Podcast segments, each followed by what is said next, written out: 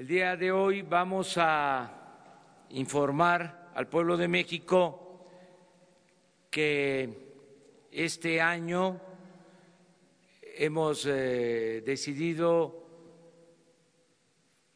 declararlo en homenaje a Emiliano Zapata. El gobierno de la República ha decidido que este año se dedique a recordar la gesta histórica que encabezó Emiliano Zapata Salazar. Toda la papelería del gobierno va a llevar el nombre de Emiliano Zapata. Y el mejor homenaje, desde luego, que se le va a rendir es que el gobierno surgido de pueblo mediante elecciones democráticas como no se había visto en mucho tiempo va a dar respuesta a las demandas de los mexicanos. Sobre todo, va a atender a la gente más humilde. Se va a llevar a la práctica el criterio de que por el bien de todos, primero los pobres. Ayer comenzamos con el programa de apoyo a los jóvenes. Se van a contratar dos millones seiscientos mil jóvenes para que trabajen de aprendices en comercios, en fábricas, empresas, en organizaciones prestadores de servicios, en el campo, en la ciudad, y se les va a pagar mientras se capacitan 3.600 pesos mensuales. Se autorizó para iniciar este programa una inversión de 44 mil millones de pesos. Ya los jóvenes no van a ser marginados, discriminados, van a tener garantizado el derecho al estudio, el derecho al trabajo. Hoy vamos a estar en una de las regiones más pobres de México, en Tlapa, Guerrero, en la montaña. Y vamos hoy a iniciar el programa de pensión para personas con discapacidad se va a apoyar a un millón de personas con discapacidad. Van a recibir una pensión mensual, mil doscientos setenta y cuatro pesos mensuales a discapacitados.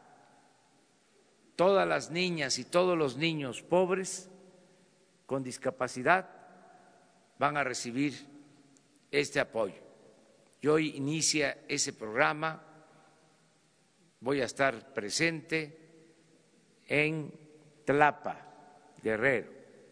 Mañana vamos a Ayala para firmar el acuerdo, la declaratoria de que este año se dedica a Emiliano Zapata Salazar y pasado mañana en Valle de Chalco inicia el apoyo a adultos mayores que van a recibir el doble de lo que se les entregaba.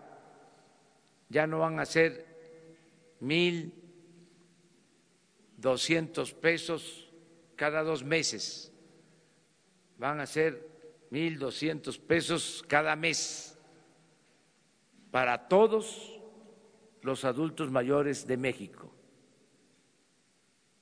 Alrededor de 8 millones de adultos mayores.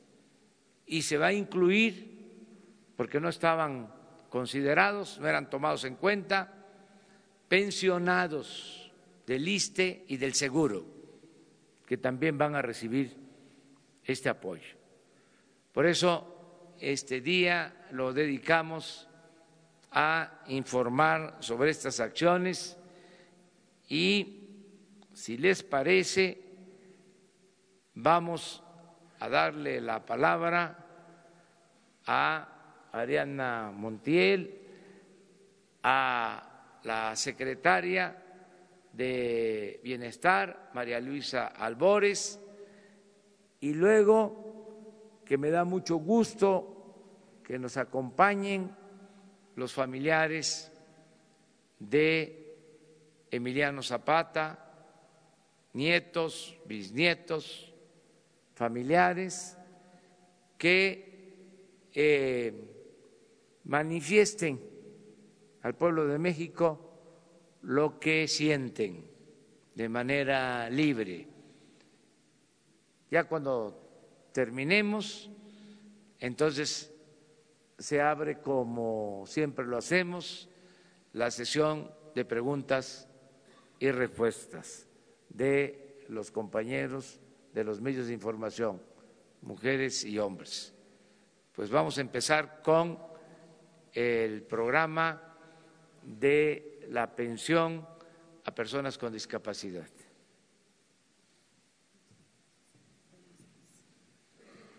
Buenos días agradeciendo la presencia de todos ustedes. Eh, preparamos un testimonial que nos gustaría ver primero porque consideramos que enmarca la realidad de las personas con discapacidad, eh, la realidad que viven en México. ¿Nos ayudan?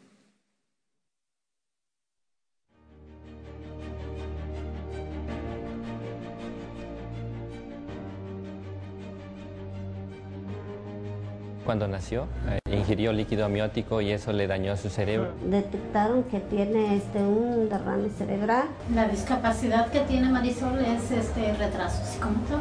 Por bajo recurso económico, a veces no, no podemos ir en las citas que, que, nos programan hasta México. Muy difícil, por falta de economía, pues no buscamos los apoyos y simplemente nos dijeron que no. Originario de Caguatache. Tototepe. Metlapa. Nos da mucho gusto, ¿verdad?, de que el gobierno se esté interesando principalmente en esta zona donde nosotros vivimos. Es una zona realmente este, olvidada. Que es para nuestro hijo. ¿Por qué? Porque él necesita más que nada este apoyo. Pues yo me siento, la verdad, muy, muy contenta de que la ayuden a, a, mi hija y la ayuden a otras personas que la necesitan. Yo veo muy bien este apoyo que, que están dando ahorita porque, pues, como dice mi mamá, nunca se les ha dado así a ninguna, ninguna persona pueda comprar sus medicinas. ¿Por qué? Porque las medicinas son muy caras. Las terapias. Mejorar la salud del pequeño y darle una mejor atención. Gracias a Dios que Él está recordando y está viendo a estos pequeños que son angelitos muy cariñosos y son los niños que necesitan más el apoyo. Pues que lo sigan haciendo. Sé que es difícil, Sé que es difícil atender a todos los niños discapacitados en la montaña. Nunca pensé que fuera posible porque dije, pues el gobierno está enfocado en otros asuntos. Solamente agradecerles el gesto amable que tuvieron para hacer ese censo y ver cuántos discapacitados hay que necesitan de su apoyo. Y gracias a Dios que le digo que ese nuevo gobierno va a apoyar a esas personas, va a apoyar a muchos niños y a muchas niñas. La mayoría pues de esta gente está muy olvidada. Si te pusieras en sus zapatos, dudo mucho que aguantarías al menos un día. Me siento muy tranquila con este apoyo que va a recibir Marisol. Sí, estoy contenta. A, a, mí me ha enseñado a, a, valorar a lo mejor mi propia vida, ¿no? De que estamos completos, estamos saludables. Siento que es el reflejo de nosotros. Gusta mucho pintar, me gusta mucho la secretaria. Y ella aprende un oficio pues podrá valerse ya por sí sola. Le he rogado a Dios que me diera esta oportunidad por mi niño. porque lo que quiero es que él hable, camine y puedas valerse por sí solo. Pues yo quiero estudiar de doctor y pues para ayudar a la gente así como mi hermana. ¿Estás sabiendo?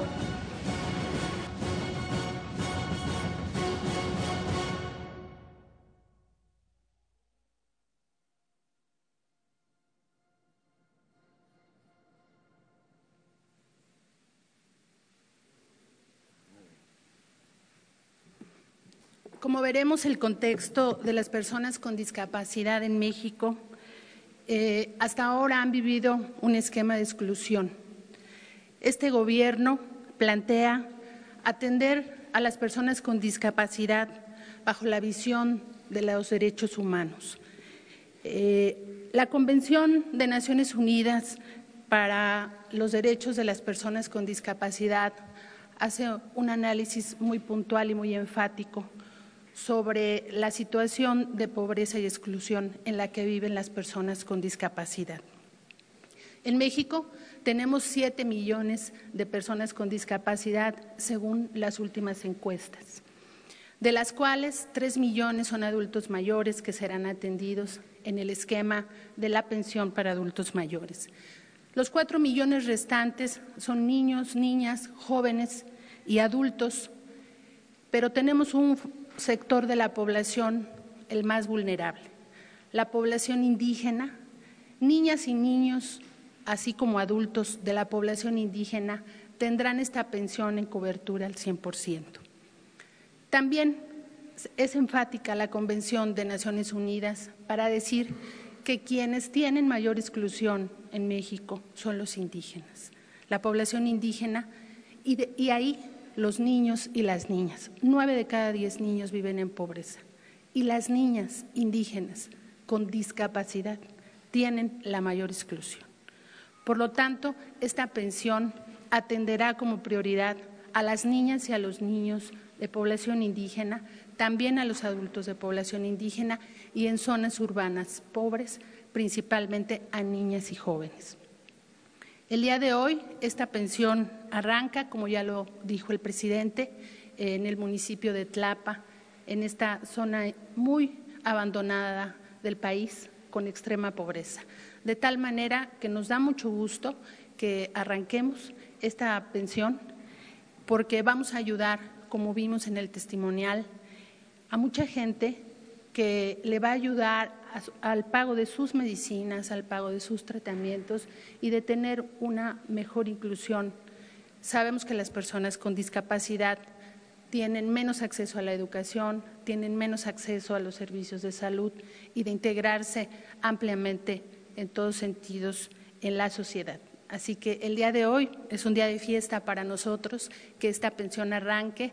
Eh, se va a atender a un millón de personas se ha dispuesto un presupuesto de 8.500 millones eh, para empezar. Así que en adelante, enhorabuena y gracias que el presidente ha puesto sus ojos en esta población que ha sido olvidada y que ahora está en el centro de la política pública de este gobierno. Muchas gracias. Pues ahora le damos la palabra pues, eh, a un representante de la familia de Emiliano Zapata para que exprese aquí su sentimiento.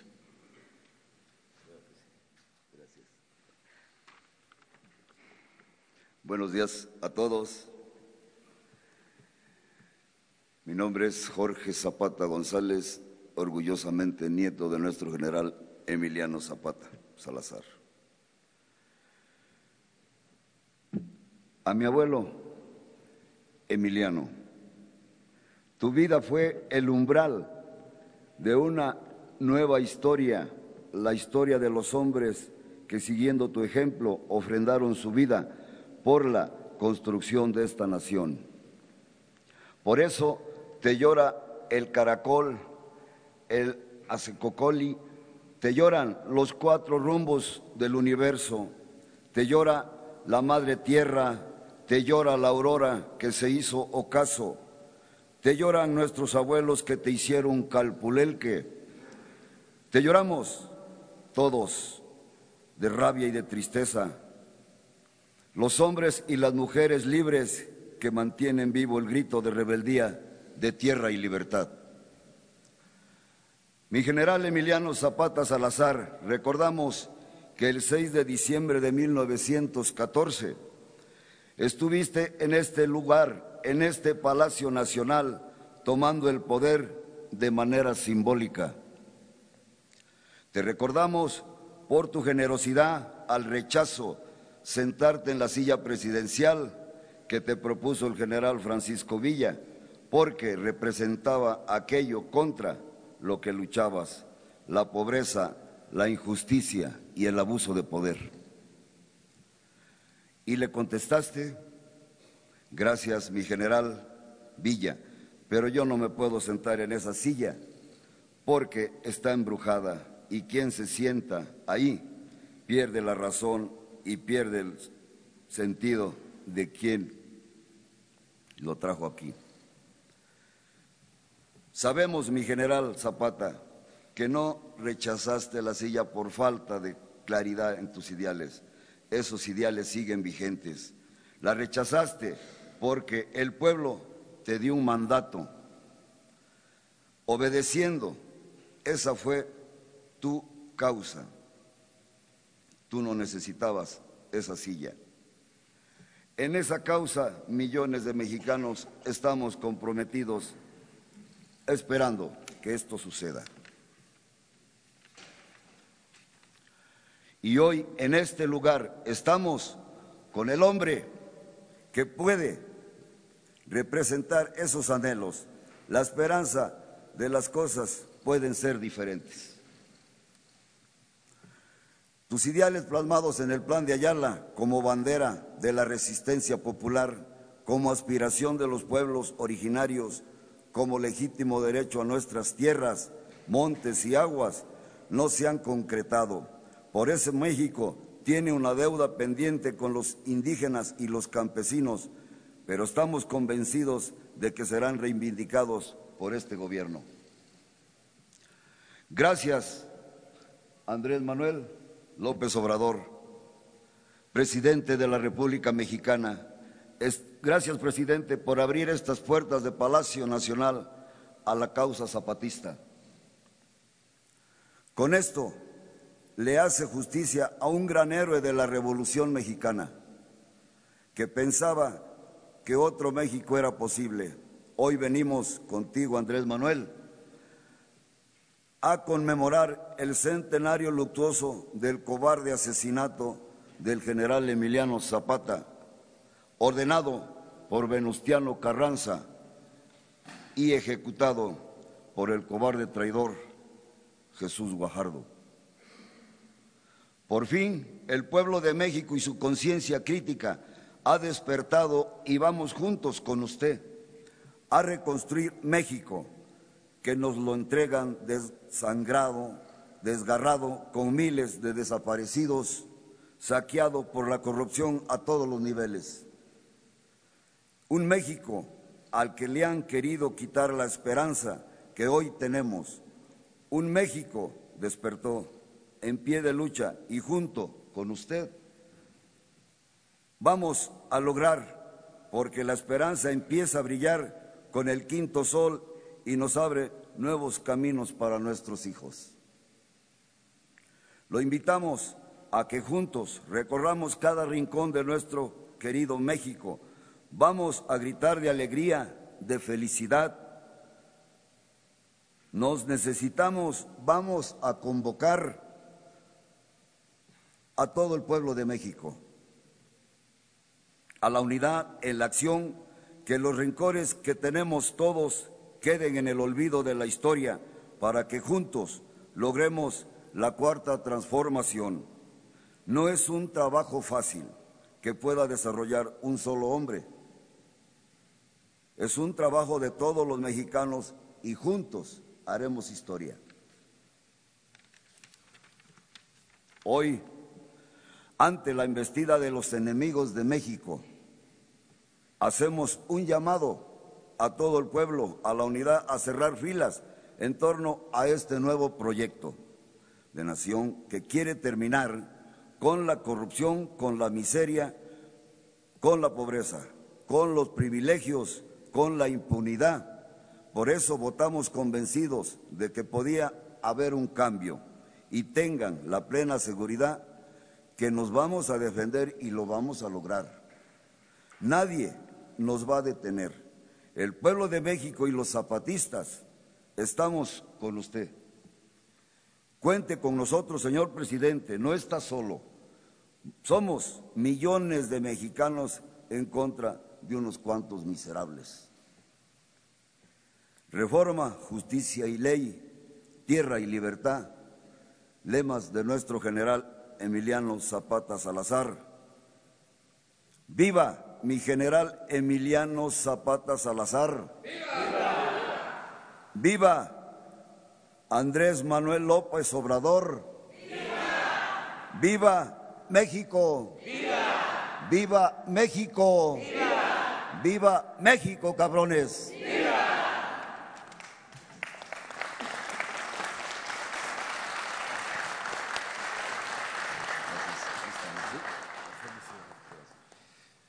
Bueno, pues terminamos esta exposición y abrimos eh, la sesión de preguntas y respuestas. Le agradecemos mucho a los periodistas, a los medios de información que nos eh, permitieron en esta ocasión eh, cambiar en algún sentido el formato de las conferencias de la mañana. Pero bueno, Vamos a preguntas. Buenos días, señor presidente. Carlos Lara de El Sol de México. Preguntarle, presidente, sobre este tema del asunto del combate al robo de combustible. ¿Cuál será el objetivo, el, operativo de seguridad para resguardar el transporte de gasolina a través de las pipas particulares? y cuántos elementos y de qué corporaciones serán los encargados de esta seguridad. Muchas gracias por su respuesta, presidente.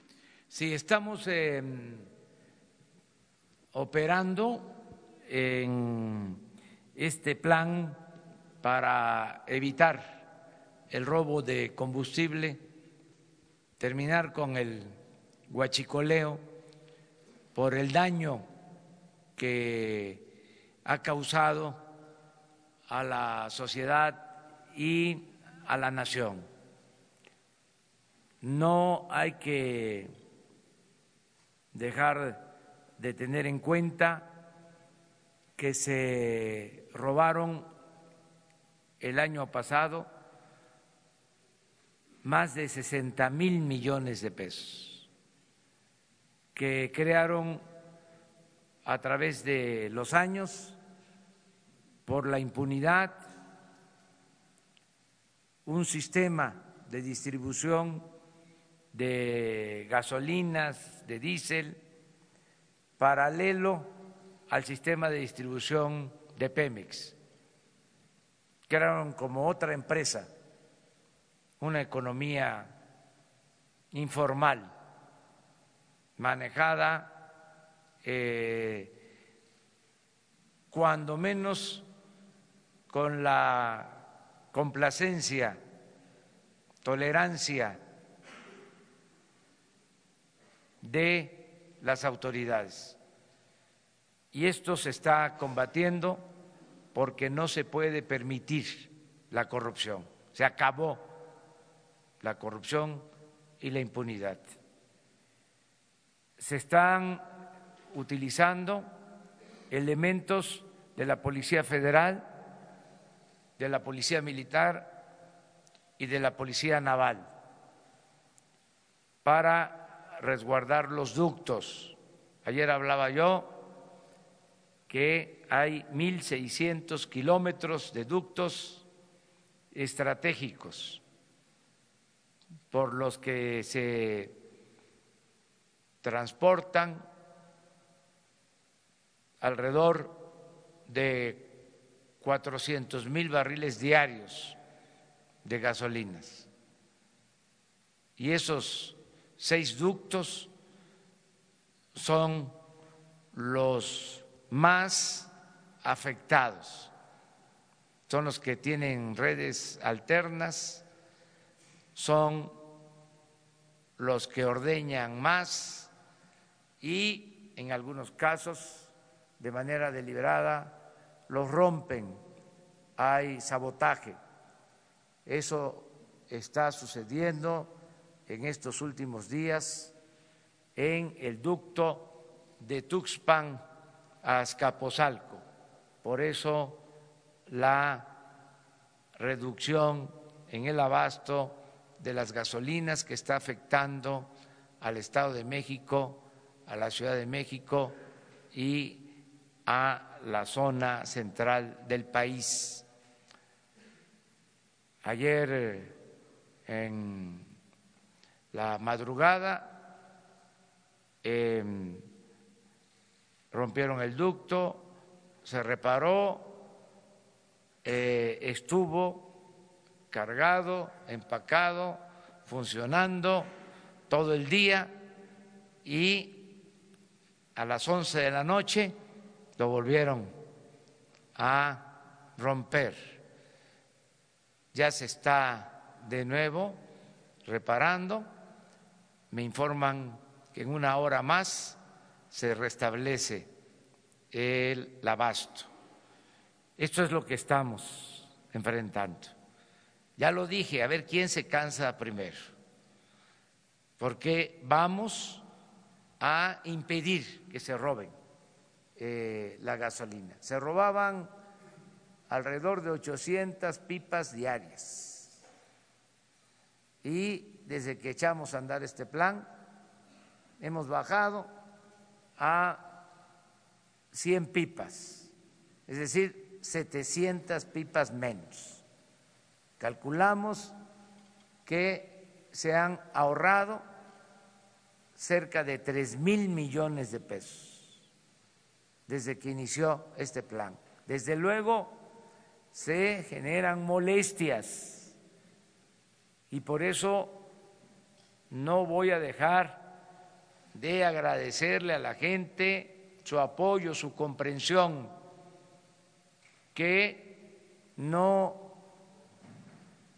ayude, que nos ayuden, como lo están haciendo, para que no haya psicosis, pan, eh, que no haya miedo, que se tenga muy presente que hay gasolina suficiente en el país y diésel y turbocina suficiente, que es un asunto nada más de distribución, que ya estaba montado este sistema de abasto alterno y al momento de que se eh, impide, pues genera estos reacomodos, pero ya estamos utilizando pipas, muchas pipas, los transportistas están ayudando para normalizar el abasto, con la vigilancia, tanto en ductos como en la transportación de eh, elementos de la Policía Federal, de la Marina y del Ejército. Los elementos que se tienen, presidente. Alrededor de cuatro mil elementos, pero eh, desde ayer y hoy de manera muy especial. Empiezan vigilancia en helicópteros de la Fuerza Aérea en todos eh, los ductos y se están creando bases eh, especiales cada determinada distancia y estoy llamando a la gente, al pueblo, a los ciudadanos a que nos ayuden por donde pasan los ductos, en comunidades, en ejidos, en pueblos, en municipios, que nos ayuden, que nos apoyen, que si en alguna ocasión o por circunstancias se quedaban callados, incluso por las mismas circunstancias de que no había ingresos, de que no había trabajo, participaban en estas actividades ilícitas, ya no hay necesidad de que eh, ningún mexicano se vea obligado a robar porque va a haber trabajo. Todo el que no tenga empleo va a ser contratado. Por eso hablaba yo del programa de los jóvenes. Y van a haber créditos y apoyos para los mexicanos. Todo lo que se robaban ahora se le va a entregar a los ciudadanos, al pueblo. Por eso no hay ninguna justificación para que se cometan estos ilícitos, el robo de combustible. Antes se decía, es que los de arriba roban, ¿y por qué no vamos nosotros a hacer lo mismo? Pues ya no, ya cambió, ya hay autoridad moral en el gobierno y por eso le pido a la gente que nos ayude para que se vaya normalizando esta situación que se padece en la actualidad en algunas partes del país.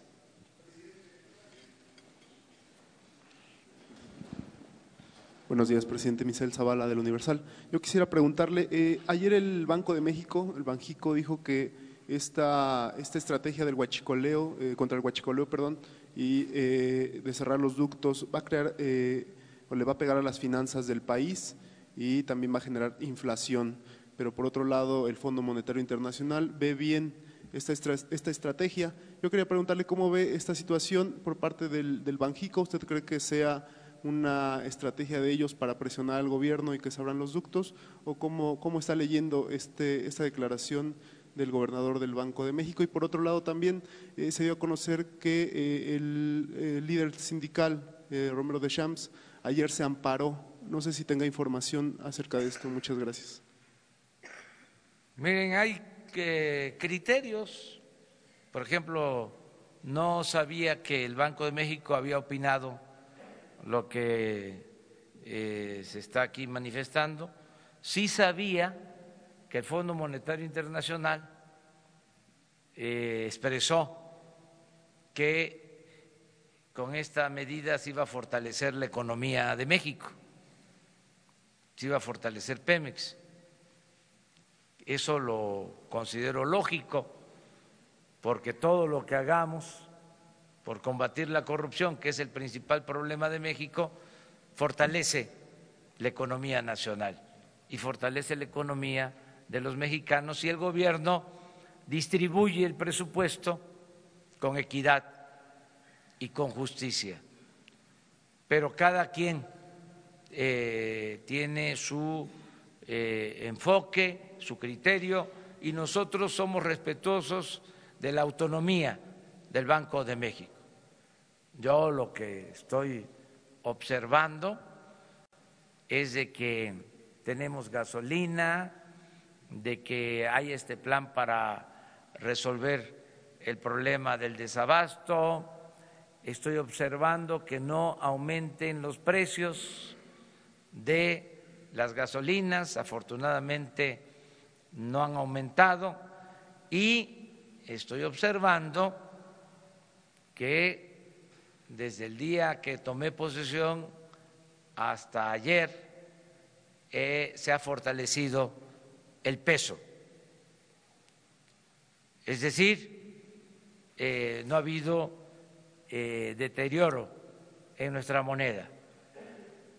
Eso es lo que puedo demostrar. Ayer mismo se fortaleció el peso con relación al dólar, se apreció. Entonces, quiere decir que vamos bien eh, en lo económico, pero respetamos eh, todos los puntos de vista. Y estoy contento porque ya empezamos, esto lleva tiempo, el echar a andar los programas sociales, el que ayer se hayan entregado las primeras tarjetas a los jóvenes, el que hoy se entreguen las tarjetas para personas con discapacidad, el que pasado mañana se entreguen las tarjetas ya para adultos mayores. Eh, esto va a ayudar mucho este, para mejorar la situación económica y social de nuestro pueblo. Acerca del amparo del dirigente eh, del sindicato petrolero, no tengo información. Y sí podría decirle eh, que hay muchos rumores en estos tiempos.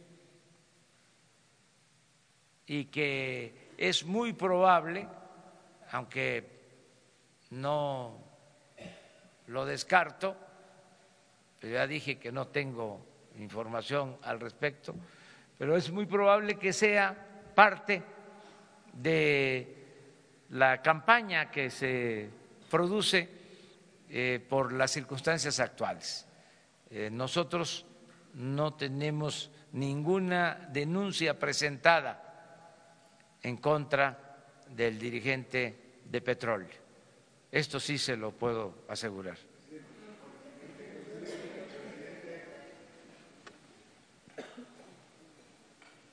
¿Sí?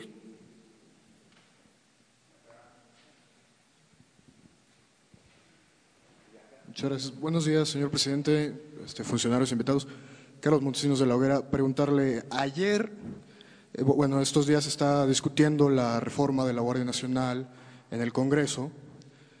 Eh, de manera casi unánime, organizaciones de la sociedad civil, la iniciativa privada, organismos internacionales como la Organización de las Naciones Unidas, inclusive legisladores propios de su partido, como Tatiana Cloutier, han respaldado la iniciativa siempre y cuando sea bajo un mando civil. La misma diputada Cloutier habló de que eh, otorgar un mando militar significaría que el ejército determinaría los, quién gobernaría el país en los próximos años. ¿Cómo interpreta usted estas, cómo recibe usted estos señalamientos y si estaría dispuesto a, pasar el mando de la Guardia Nacional de la Sedena a la Secretaría de Seguridad Pública? Se está analizando, eh, van a comparecer los secretarios. Es importante, es necesaria la Guardia Civil, necesitamos eh, que se cuente con un cuerpo para garantizar la seguridad pública, porque no eh, había eh, protección para los ciudadanos. Los operativos especiales de la Marina, del Ejército, se orientaban a enfrentar eh, a lo que se llama crimen organizado y no se protegía a los ciudadanos. La Policía Federal no eh, se consolidó fracasó ese proyecto y al final lo que hay es eh, falta de atención al problema de la inseguridad. No se protege a los ciudadanos. Por eso la decisión que tomamos, que estoy promoviendo de crear una Guardia Nacional, uniendo a la Policía Militar, a la Policía Naval, y a la Policía Federal. Em, y dándole eh, el apoyo a el ejército.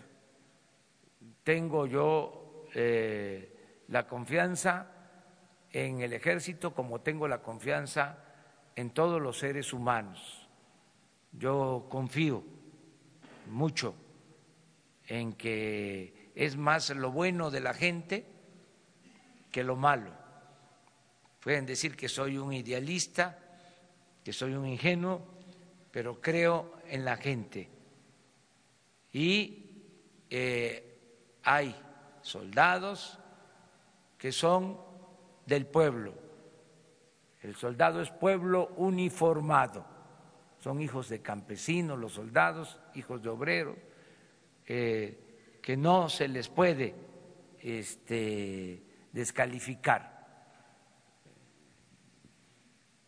En los momentos más difíciles, cuando el militarismo, cuando la represión durante el movimiento zapatista, habían dos generales que pertenecían al mismo ejército, pero con actitudes distintas. Huerta, que fue a los pueblos de Morelos a combatir el zapatismo, y el general Felipe Ángeles, muy distinto. Ahora, después de que surge este nuevo ejército, luego del asesinato cobarde también del el presidente Madero, eh, este nuevo ejército se alimenta de la gente del pueblo.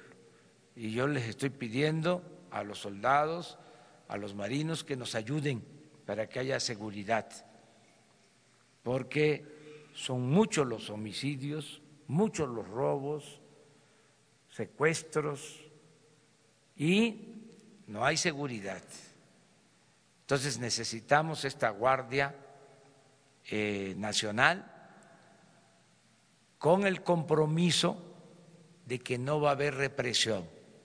El presidente de México, que es el comandante supremo de las Fuerzas Armadas, nunca va a dar la orden de reprimir al pueblo. Entonces necesitamos esta Guardia Nacional y ya se va a ir eh, explicando para que este, se acepte la propuesta que hemos hecho de reforma a la Constitución. A ver, pero vamos a, miren, tenemos un periodista destacadísimo que este, nos acompaña en esta ocasión. Vamos a darle la palabra y le. Eh, es la entrevista número 42 que hago con usted pero es la primera ya como presidente, así que por lo pronto un abrazo, aunque sea a la distancia, ya como presidente de la República. Eh, independientemente de la distribución y de las pipas y del día a día, si usted ha establecido el combate al huachicoleo como una de sus prioridades, quiere decir que estamos hablando de un problema obvio de dimensión nacional y un problema también de crimen organizado que por definición incluye connivencia y complicidad de los gobiernos en turno al más alto nivel. La pregunta es si algún día vamos a conocer a los guachicoleros, pero no a los que pican los ductos, sino a los guachicoleros de adeveras, los guachicoleros de cuello blanco de este país, que tanto han sangrado las venas abiertas recordando lo que decía algún gran pensador del país. Esto por un lado. Y por el otro, si su equipo, si su propio gobierno está pendiente de evitar que variables, guion, amenazas de las que se está hablando, como de pérdidas económicas gigantescas, inflación que ya se mencionaba, o incluso pérdidas de empleos, para evitar que este combate tenga efectos negativos para lo que se está buscando, señor presidente. Sí, es eh, Ricardo, enfrentar este problema, este flagelo que se permitió durante muchos años y es algo que podría incluirse en el libro Las venas abiertas de Eduardo Galeano. por las dimensiones del saqueo y la tolerancia de parte de las autoridades. Y he dicho que no se va a permitir la corrupción ni la impunidad. Cero corrupción, cero impunidad. Y en este caso ya están abiertas investigaciones para eh, sancionar, castigar a los involucrados en eh, el propósito también de aplicar el criterio de limpiar de arriba hacia abajo, porque la corrupción en México se ha dado de arriba para abajo. Y así vamos a barrer el gobierno, como se barren las escaleras, de arriba para abajo, y eh, no vamos a dar ni un paso atrás, ni siquiera para tomar impulso. Vamos eh, a enfrentar esta corrupción porque es una vergüenza, entre otras cosas, que México en una reciente encuesta realizada en 176 países, a México se le colocó en el lugar 135 en corrupción. Estamos considerados entre los países más corruptos del mundo por el gobierno, no por el pueblo, porque el pueblo de México es un pueblo honesto. Tan es así que por eso estoy optimista. Por eso estoy seguro que vamos a salir adelante porque no es el pueblo el que practica la deshonestidad, eh, es la llamada clase política y los traficantes de influencia. Es una minoría. Y vamos a purificar la vida pública del país con el apoyo del pueblo, con el apoyo de la gente. No se van a generar, eh, como quisieran nuestros adversarios, desequilibrios económicos, financieros. Hablaba yo de que ayer eh, se fortaleció el peso y en los días que llevamos, 40 días aproximadamente, eh, se ha apreciado el peso, y ahí están los datos, y se ha mantenido estable la bolsa. Y acabo de ver información de que está considerado México entre los países más seguros para la inversión. Todo esto por la confianza que da el gobierno y por la decisión de no permitir la corrupción, que haya un auténtico Estado de Derecho en el país, porque lo que había era un Estado de chueco. Entonces vamos a poner orden y creo yo que las cosas van a mejorar. Le aprecio su respuesta, señor presidente.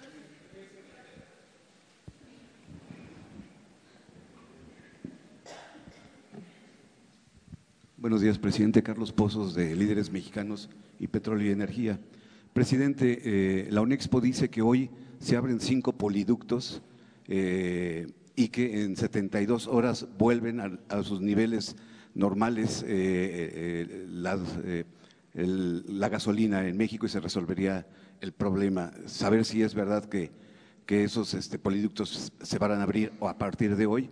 Igual, de igual forma, este, hay eh, insistencia en que hay nueve buquetanques este, varados en, puertos y porque no están abiertos esos ductos, no se puede descargar la gasolina y lleva mucho tiempo en hacerlo. Mi segunda pregunta sería, señor presidente, este, ¿recibió usted, hablando de libros, un país en donde del presidente Enrique Peña Nieto, en donde imperaba la cleptocracia?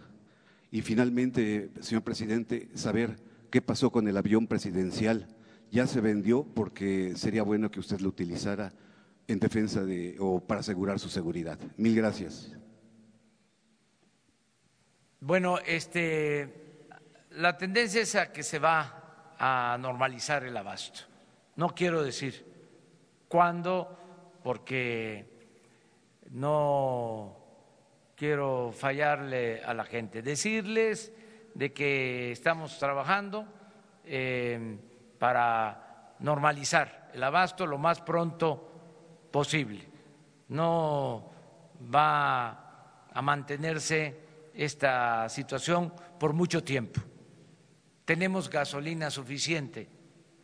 Acerca de los buquetanques, sí están en espera, eh, porque tenemos que estar eh, recibiendo gasolina diariamente de eh, un considerable número de buquetanques.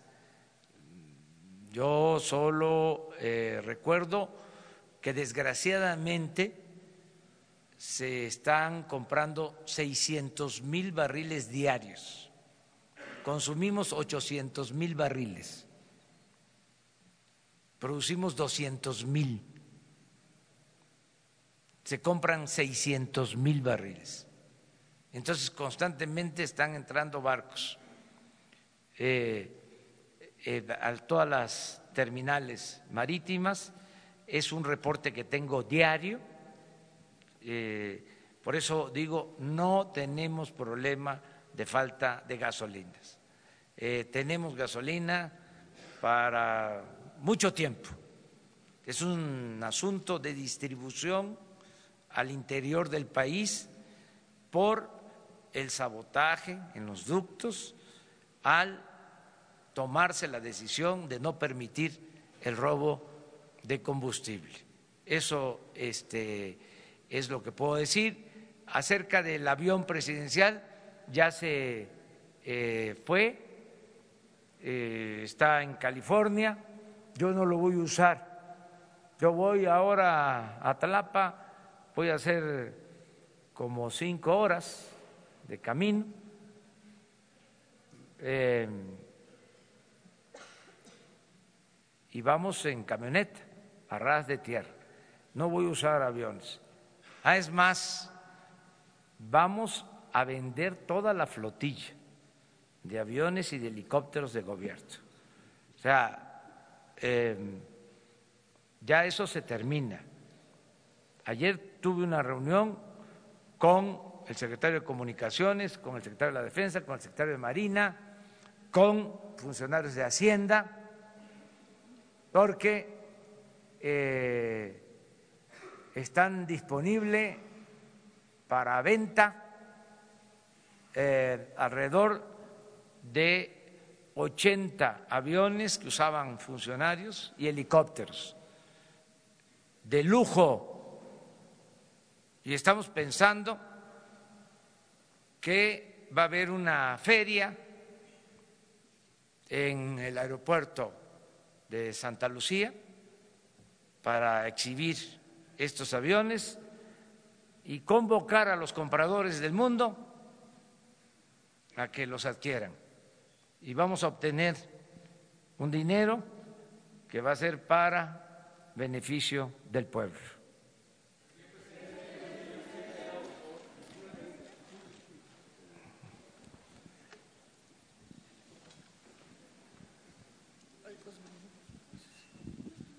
Buenos días, presidente. Alejandro Lelo de la red de eh, Diario Basta Grupo Cantón. Preguntarle, presidente, en primer lugar, eh, usted nos ha dicho, sobre todo el miércoles, insistió que sabían demasiado sobre las cifras de robo de huachicoleo. Eh, esto no era una especie de inventario de lo que se robaban para que los eh, jefes de esta mafia pudieran exigir rendir cuentas de las ventas, eh, es decir, el inventario contra las ventas no era eh, una especie de inventario. Y lo otro, estoy aquí un poco tomándole el pulso esta vez a lo que dicen en las redes sociales, estoy siguiendo la transmisión en vivo. Están insistiendo sobre el caso de Romero de Champs. Algunos dicen que va a haber impunidad, que está bien, sobre todo por el comentario que hizo que no hay ninguna averiguación previa en su contra. El caso de Romero de Champs es, una especie de facto de testigo protegido para combatir el huachicoleo. Bueno, este sobre esta última pregunta, insisto, eh, nosotros no vamos eh, eh, a actuar si no tenemos elementos, si no hay denuncias, si no hay pruebas. Y por lo que corresponde al gobierno, le puedo decir, no existe una denuncia.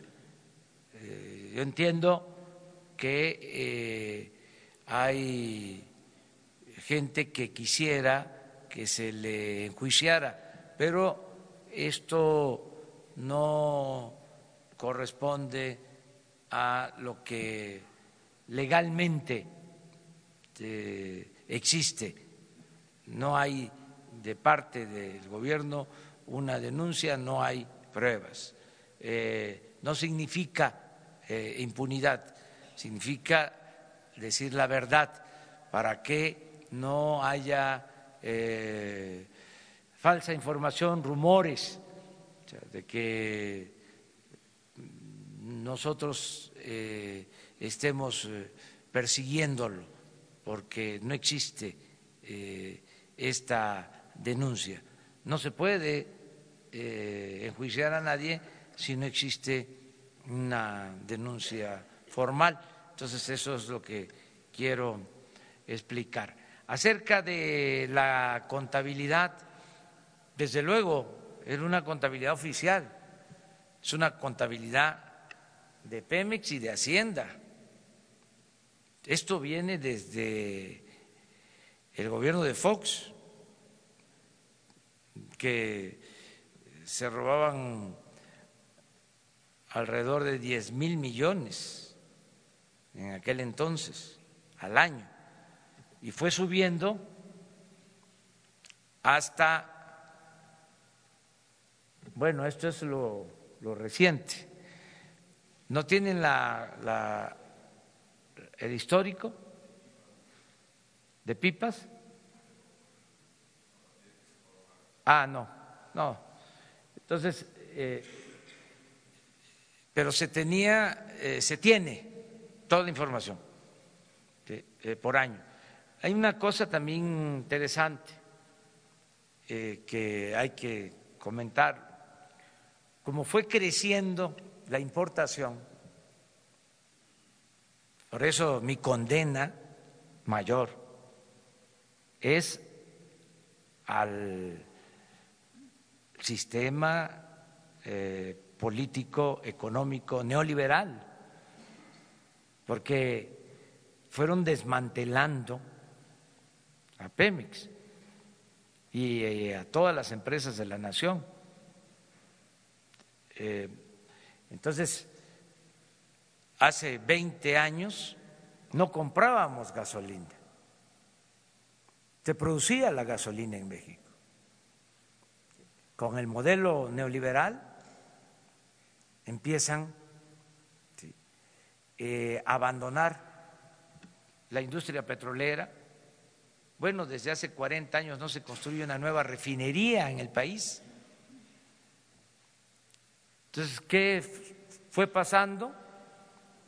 Incluso esto se agravó con la llamada reforma energética. Eh, empezamos a producir menos petróleo y a comprar más gasolina.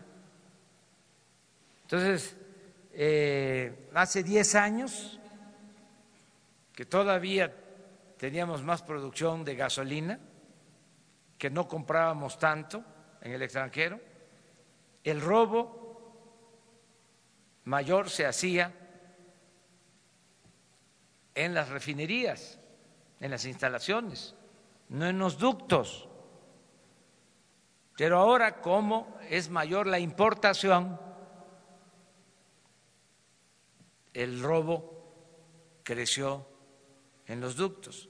Pero todo esto se tiene documentado y es muy claro que llegamos y empezamos a ver el día con día. Les comentaba que no había información para saber cuántos homicidios diarios se cometían en el país, que era un asunto urgente conocer esto. Tuvimos que crear un sistema.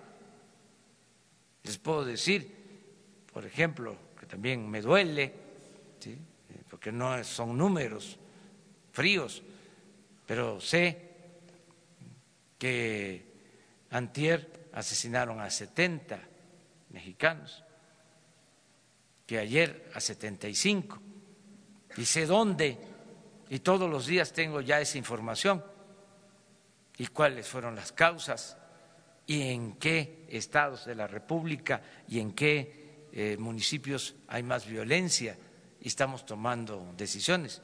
Pero esos datos no se tenían. Era una estadística que se daba a conocer cada mes, pero esto sí. A ver, ponme ahora la gráfica. No, la, la de las barras. Este es diario. Esto se tenía de tiempo atrás.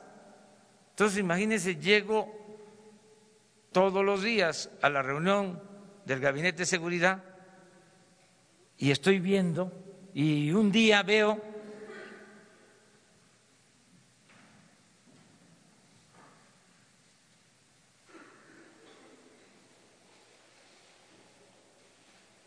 ya estábamos aplicando el plan, ese día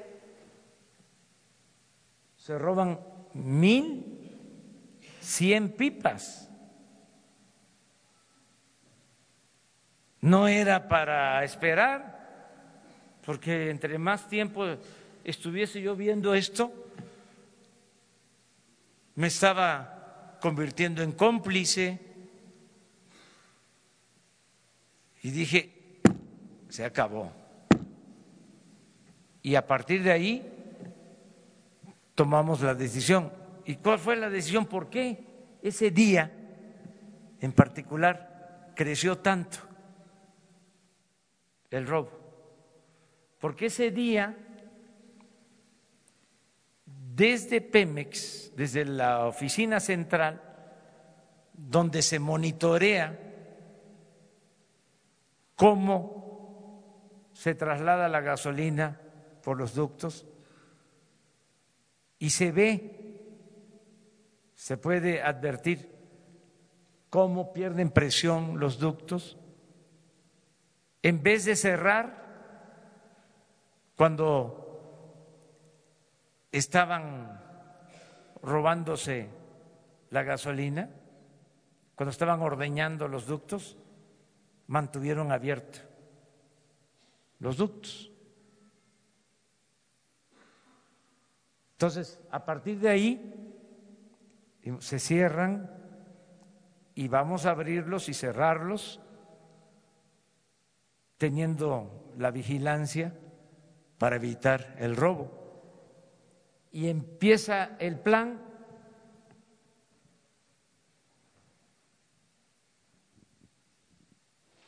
aquí. ¿Qué día es este? 21 de diciembre. 21. Y miren,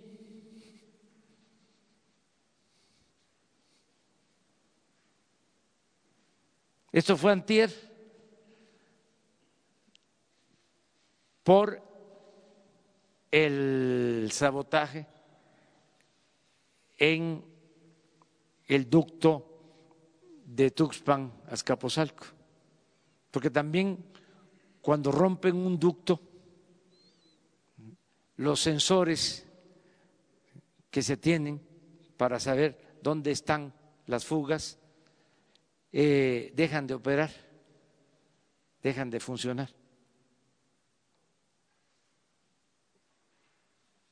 Este es ayer.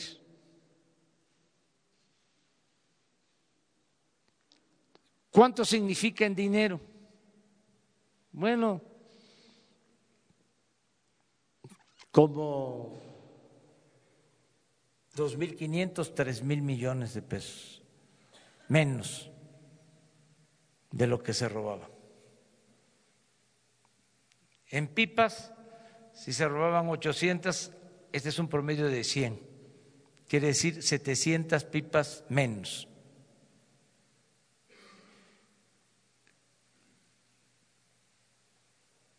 Explico esto porque hay mucha gente haciendo colas en las gasolinerías y con razón pues se desesperan, se fatigan, se molestan, pero les pedimos que nos comprendan que tenemos que resolver este asunto entre todos los mexicanos.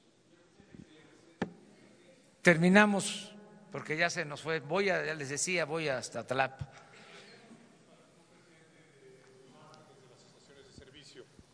Eduardo García de Infocel. Eh, la Comisión Federal de Competencia Económica ha hecho muchos estudios eh, reconociendo que hay grupos, conductas eh, anticompetitivas. ¿Se ha acercado su gobierno a esta dependencia para en conjunto favorecer la competencia y con esto permitir que el precio de la gasolina descienda más eh, para beneficio de los consumidores. Y lo otro es la infraestructura de transporte y almacenaje. Eh, ahora, como usted nos dijo también ayer, se permite que la iniciativa privada pueda realizarla. Hay interés de muchas empresas, Sierra Oil and Gas y Enova, pero no tienen los permisos ni las licencias del gobierno para llevar a cabo estos proyectos de inversión. Su gobierno también eh, tiene esta inclinación de poder darles estos permisos? Gracias. Vamos a revisar todo el sistema. Eh, ya empezamos y vamos a revisar todo el sistema de distribución, porque en efecto se han entregado permisos para importar gasolinas que no se han eh, concretado, que no se han llevado a cabo. Todavía Pemex sigue eh, distribuyendo, comprando, vendiendo el 95% de toda la gasolina eh, y del combustible que se consume en el país. Pero sí estamos revisando todo esto. Una vez que normalicemos, vamos a buscar la forma de tener una distribución eh, eficaz, segura y eh, mantener la competencia y cuidar el precio, porque ahora tenemos eh, ventajas, tenemos dos ventajas importantes. Por eso también tomamos la decisión en estos momentos. Política es tiempo, saber eh, tomar decisiones a tiempo. Tenemos dos ventajas. Una, que el precio de la gasolina en el mercado internacional va a la baja, que esa es una buena ventaja. Imagínense, eh, nos lanzamos con un plan así para enfrentar a esta mafia y eh, con precios eh, internacionales de gasolina a la alza, dependiendo como desgraciadamente sucede, de las importaciones. Eh, ahora no solo tendríamos desabasto, sino se nos disparan los precios. Entonces, una ventaja es precios bajos en el mercado internacional. Y la otra ventaja, importantísima, es de que ya nosotros estamos comprando la gasolina, no los de antes. Entonces, ya no va a haber moche, se va a comprar bien, al mejor precio en el mercado internacional. Entonces, eh, pero todo eso se va a revisar. Bueno, pues me da mucho gusto. Mañana eh, no descansamos, mañana vamos.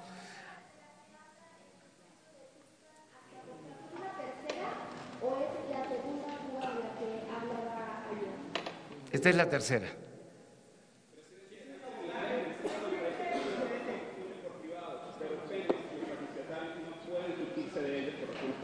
Mande. En este momento hay terminales en Jalisco, Guanajuato, San Luis Potosí e Hidalgo que construyeron compañías privadas. Sin embargo, los propietarios de Pemex no pueden sustarse de terceros por razones comerciales. Debido al retraso de suministro, se pudiese permitir que los gasolineros vayan a las industrias privadas para suministrarse en esta se coyuntura. Está pidiendo eso a ellos. Sí. El plan incluye el que si tienen eh, sistemas de transportación, se abastezcan de manera directa. Directamente se pudiese, es decir, que pudiesen ir a ExxonMobil o a Kansas City y comprar la gasolina de ellos y saltarse a Pemex? Ya hay permisos eh, otorgados. No se han llevado a cabo eh, por distintas razones, porque no se han ejercido esas concesiones o por falta de permisos, pero es más que nada porque no se han llevado a cabo esas acciones, porque existen las concesiones de importación de gasolinas.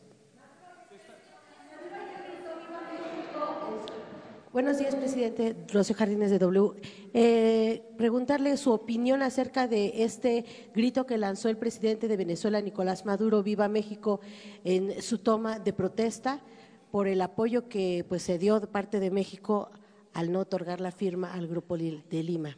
Nosotros somos respetuosos si me de todos los pues, pueblos y de todos los gobiernos del mundo. Eh, ayer eh, también estuvo en la frontera el presidente Donald Trump, dio a conocer su punto de vista. Hoy eh, escribió un mensaje en su Twitter. Nosotros somos respetuosos de eh, lo que están manifestando eh, gobiernos extranjeros. Hace dos días tuvimos la reunión con embajadores, con cónsules de México en el extranjero y les recordé lo que establece el artículo 89 de la Constitución, el principio de autodeterminación de los pueblos y de no intervención, que este, busquemos la amistad con todos los gobiernos y todos los pueblos del mundo. Entonces, como está en la Constitución, pero que además así lo creo, porque soy juarista y sé en qué contexto pronunció Juárez la frase célebre de que entre los individuos como entre las naciones el respeto al derecho ajeno es la paz. Muchas gracias.